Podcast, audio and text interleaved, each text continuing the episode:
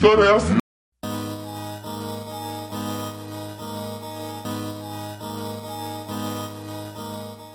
Este podcast é para aqueles que buscam conhecimento histórico, seja como conteúdo complementar do Enem, seja como fonte de novos conhecimentos, para formar e informar os ouvintes. Então vem comigo. Olá, seja bem-vindo e bem-vinda a mais um episódio do podcast Histórias Avessas.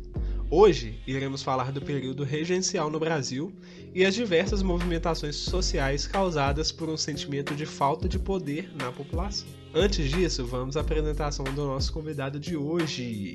Ei, gente, meu nome é Bernardo Campos, eu sou colega do Dan, a gente estava na faculdade junto e ele me chamou aqui para participar também e a gente vai falar da regência hoje. Sem mais delongas, vamos seguir. Pois bem, vamos rapidamente explicar esse período do entre reinados no Brasil. O que foram as regências? As regências aconteceram após a abdicação do trono por Dom Pedro I em 1831 e vai até 1840, quando acontece o golpe da maioridade e o Dom Pedro II, com apenas 14 anos, quando o pai dele foi embora ele tinha apenas 5, assume o poder de um império gigantesco no início de uma ocupação mais orgânica do território e bastante vasto de culturas, biomas e gentes. Nesse momento, os poderes que têm mais força são locais, chamados de provinciais, e eles viviam em pé de guerra com o poder central, que era monárquico, e queria um governo mais centralizado. Então tinha essas disputas local e geral, centralizado, descentralizado, existiam essas disputas. Quando o Dom Pedro I abdica do trono, as províncias se veem cada vez mais no direito de contestar o poder central, visto que os regentes tinham pouca legitimidade entre a população por não os verem como viam os reis. Então a representatividade que estava no governo representava menos as pessoas do que o rei, que tinha um poder mais unificador. Gente, vamos pensar que nesse momento, o que está acontecendo? O panorama político que está se surgindo no país, ele está apontando ainda para o sistema escravista e para uma manutenção do voto censitário. Voto censitário, só para lembrar, né, B, que é o voto através da renda, ou seja, quem era rico votava, quem era pobre não tinha terras, não tinha posses, não votava. A gente não tem uma modificação do, do pensamento das elites, Vamos pensar em mais umas coisas também, ó. Nas dívidas advindas do período joanino e do primeiro reinado, que foram as dívidas que vieram das, da Guerra da Cisplatina. E isso tudo vai levar o quê? O Banco do Brasil a, a estar quebrado. É, e se a gente for pensar na economia brasileira, a gente também vê que é um momento que o quê? O açúcar, que ele era muito produzido na província de Pernambuco, ele começa a ter uma concorrência com a produção antiniana. Então, os, os, outros produtos que eram produzidos dentro do território nacional, que nem o fumo, o cacau, o couro, eles não eram valorizados enquanto artigos para exportação.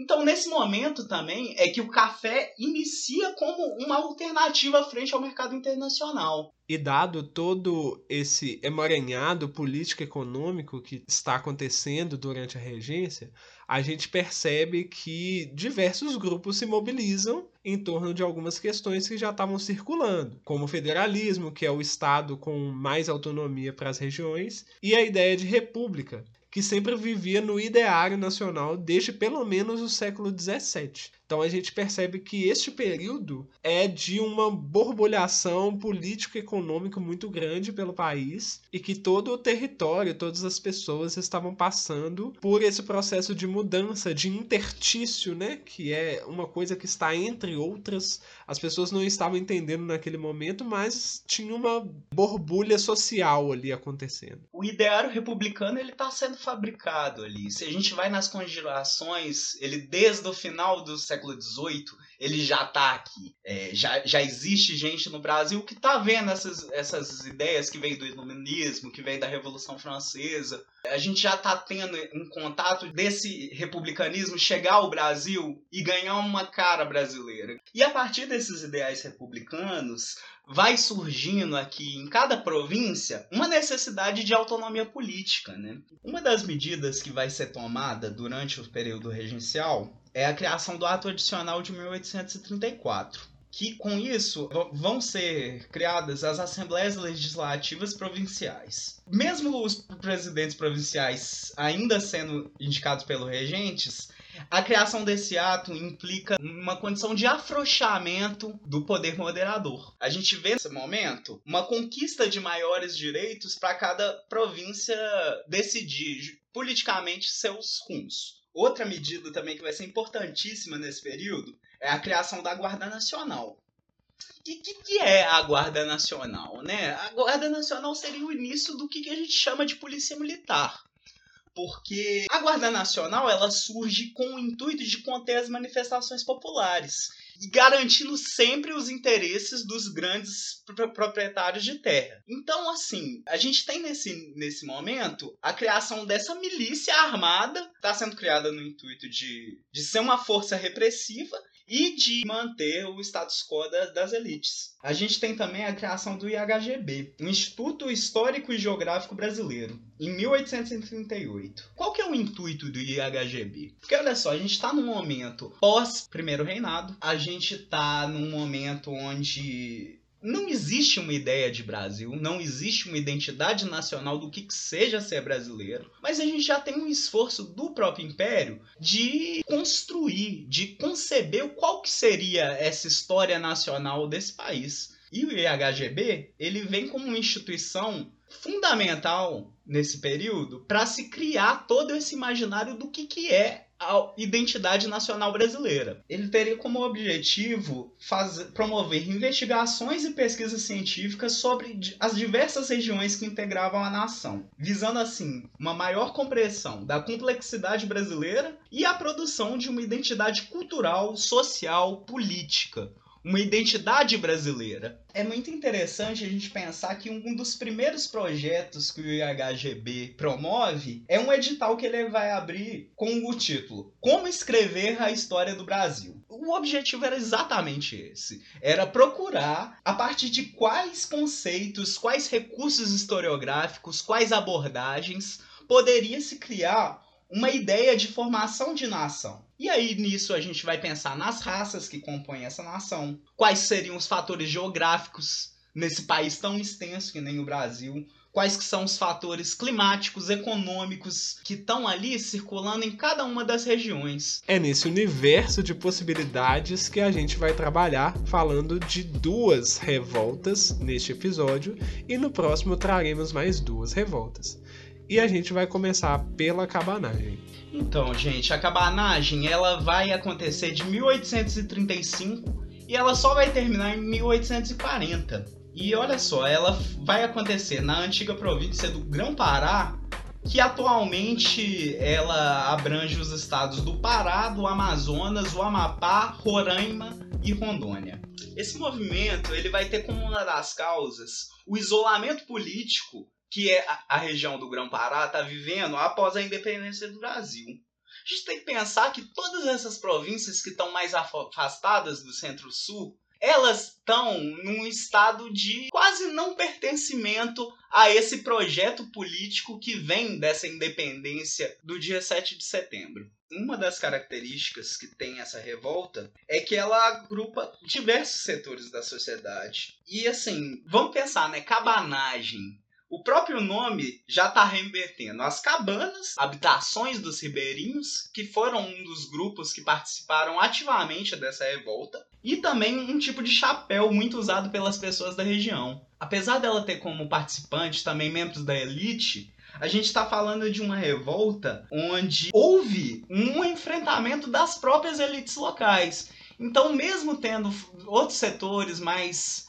é, mais burgueses, esse movimento ficou muito marcado com seu caráter popular. De certa maneira, a cabanagem ela vai ter duas frentes de enfrentamento. A gente tem um movimento que ele é mais urbano, que ele vem muito dos comerciantes e fazendeiros, da elite local, dos padres e jornalistas, que estavam todos unidos contra o, o governo regencial muito do que motiva as rebeliões vai ser justamente um, um, um sentimento forte de anti-lusitanismo. Por outro lado, existe também uma frente composta por africanos, indígenas, negros nascidos no Brasil e mestiços. O período de maior radicalidade dessa revolta vai acontecer em 1835. Facções de rebeldes lideradas pelo fazendeiro Félix Malcher vão invadir a cidade de Belém e se apropriar do governo, chegando a matar o governador, além de tomar posse de várias armas e munições. O controle da cidade vai ser rapidamente retomado pelas forças governistas, que vão contar com a presença de mercenários estrangeiros para abafar a revolta. Esse movimento, então, ele vai deixar de ser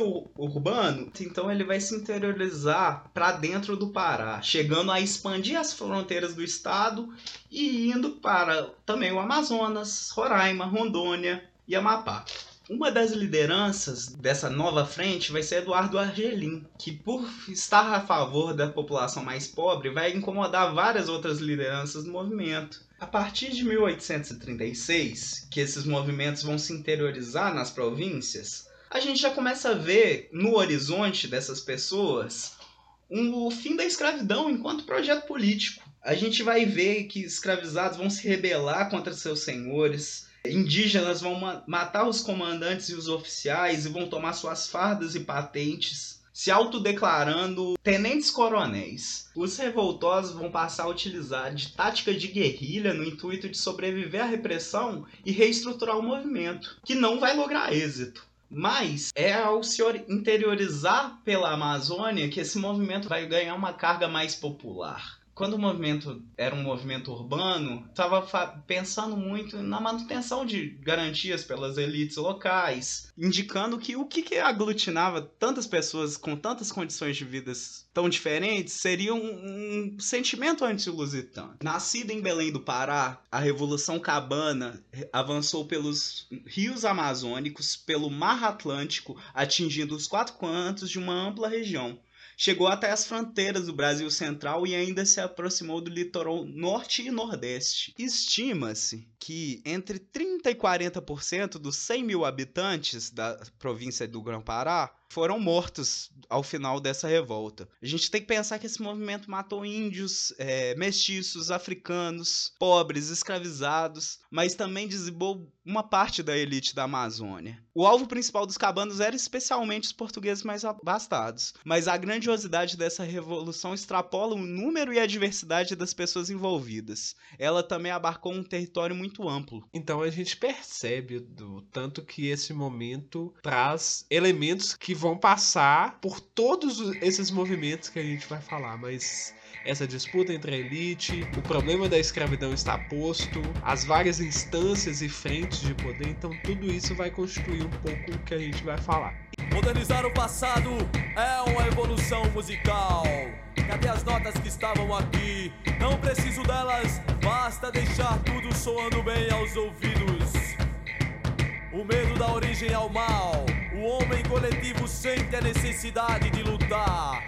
O orgulho, a arrogância, a glória enche a imaginação de domínio.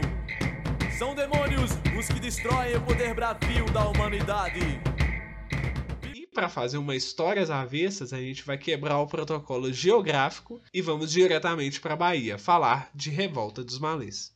A revolta dos malês foi um levante de escravizados que foi organizado para acontecer na madrugada do dia 24 para o dia 25 de janeiro de 1835 em Salvador, na Bahia. Os objetivos do grupo era se libertar da escravidão e ter a liberdade de expressar sua fé muçulmana. E esse grupo constituía-se mais ou menos de 600 homens. Explicando um pouco de onde vem a palavra, Malê vem do Iorubá Imalê, que significa muçulmano, e era o termo designado por eles no Brasil e não como eles se denominavam. Eles se entendiam dentro de etnias e aqui no Brasil eram chamados de malês. Todo este grupo é, que compreende os Nagôs, como eram conhecidos os Yorubás, etnia vinda de África. Eles eram alfabetizados e falantes de árabe. E, em menor proporção, também tem os Alsás, que é um outro agrupamento vindo de África. Então são dois grupos que se juntaram, que tinha o islamismo como base de sua formação, tanto educacional quanto religiosa, e aqui se encontraram e se perceberam em situações parecidas perante o poder central, ou seja, como escravizados. E aí vem a pergunta, né? Como eles conseguem se organizar tendo a liberdade deles privada como escravos?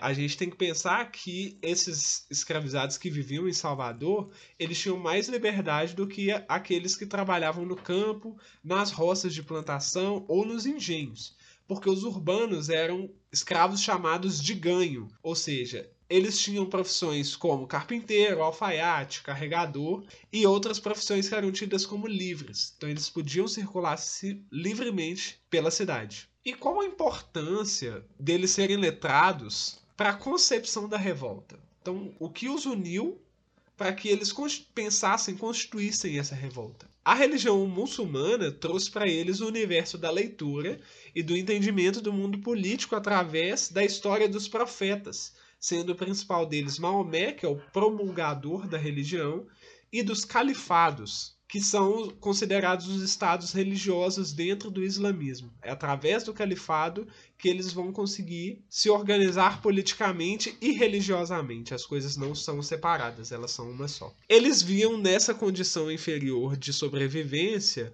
que não representava o ideal a partir do conhecimento dessa história dos califados e dos profetas, eles compreendem estar em condições inferiores de sobrevivência, o que não significa que eles acreditavam no ideal de abolição de todos os escravos. Muitos deles possuíam também escravos em sua posse, o que é uma contradição dentro do movimento. Então a gente percebe como esse movimento também não foi uníssono em suas propostas, ele não tinha um ideal único. Não é porque é um movimento de escravizados que eles queriam a abolição, eles queriam o livramento deles. E eles não pensavam como um, nesse amplo conceito de raça que a gente tem hoje. Esses homens, eles se organizavam em pequenas mesquitas, clandestinas, claro, porque no Brasil a religião oficial era o catolicismo, que também serviam de escolas nos arredores de Salvador e no recôncavo baiano.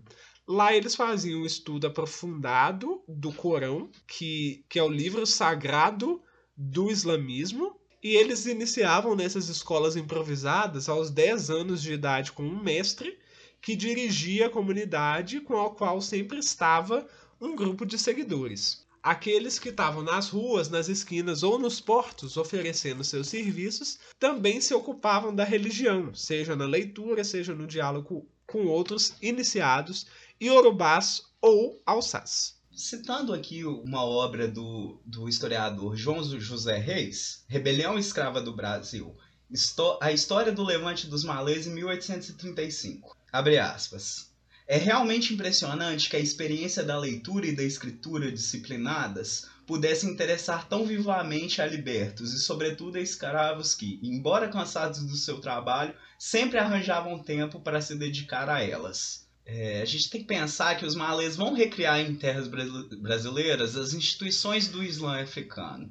As escolas corânicas vão ser uma dessas instituições. E como diz João José Reis, as casas de africanos libertos abrigavam encontros de malês para rezar, refeições rituais, celebrações do calendário islâmico e, naturalmente, conspirações. Citando alguns nomes dos principais integrantes, tinha o Auna, e em seguida vou sempre falar o nome em português deles, porque eles eram batizados e ganhavam nomes portugueses. Então o Auna era o Pedro de Luna, tinha o Bilal Licutan, que era conhecido como Pacífico, Sani, que o nome dele batizado é Luiz, que ele é amigo de Licutan, Manuel Calafate, apelido do pai Manuel, Dandará, que se chama no Brasil Elesbão do Carmo, e os libertos Belchior e Gaspar, que não tem o nome deles registrado como eles vieram de África. E aí, os principais centros dessa rebelião era a casa do Manuel Calafate, que era considerado um líder religioso, que é chamado de Alufá. Tinha também a venda do mestre Dandará, que ficava no mercado de Santa Bárbara, a casa do Nagô Liberto Belchior, sob a direção do Alufá Sanin, e a mesquita construída por James e Diogo, que eram escravos do inglês Abraham Crabtree, sob a coordenação dos alufás Mama, Burimo e Sully. Então percebe que eles se organizavam em várias frentes na cidade e todas elas eram foco de discussão político, religioso, social, tudo estava emaranhado. O levante estava sendo organizado para essa madrugada do dia 24 para o dia 25 de janeiro. E na manhã do dia 25 de janeiro, eles acharam o momento ideal, porque os escravos estariam buscando água para os senhores nas fontes públicas e o restante da população teria ido para a igreja do Nosso Senhor do Bonfim e deixava o centro da cidade livre.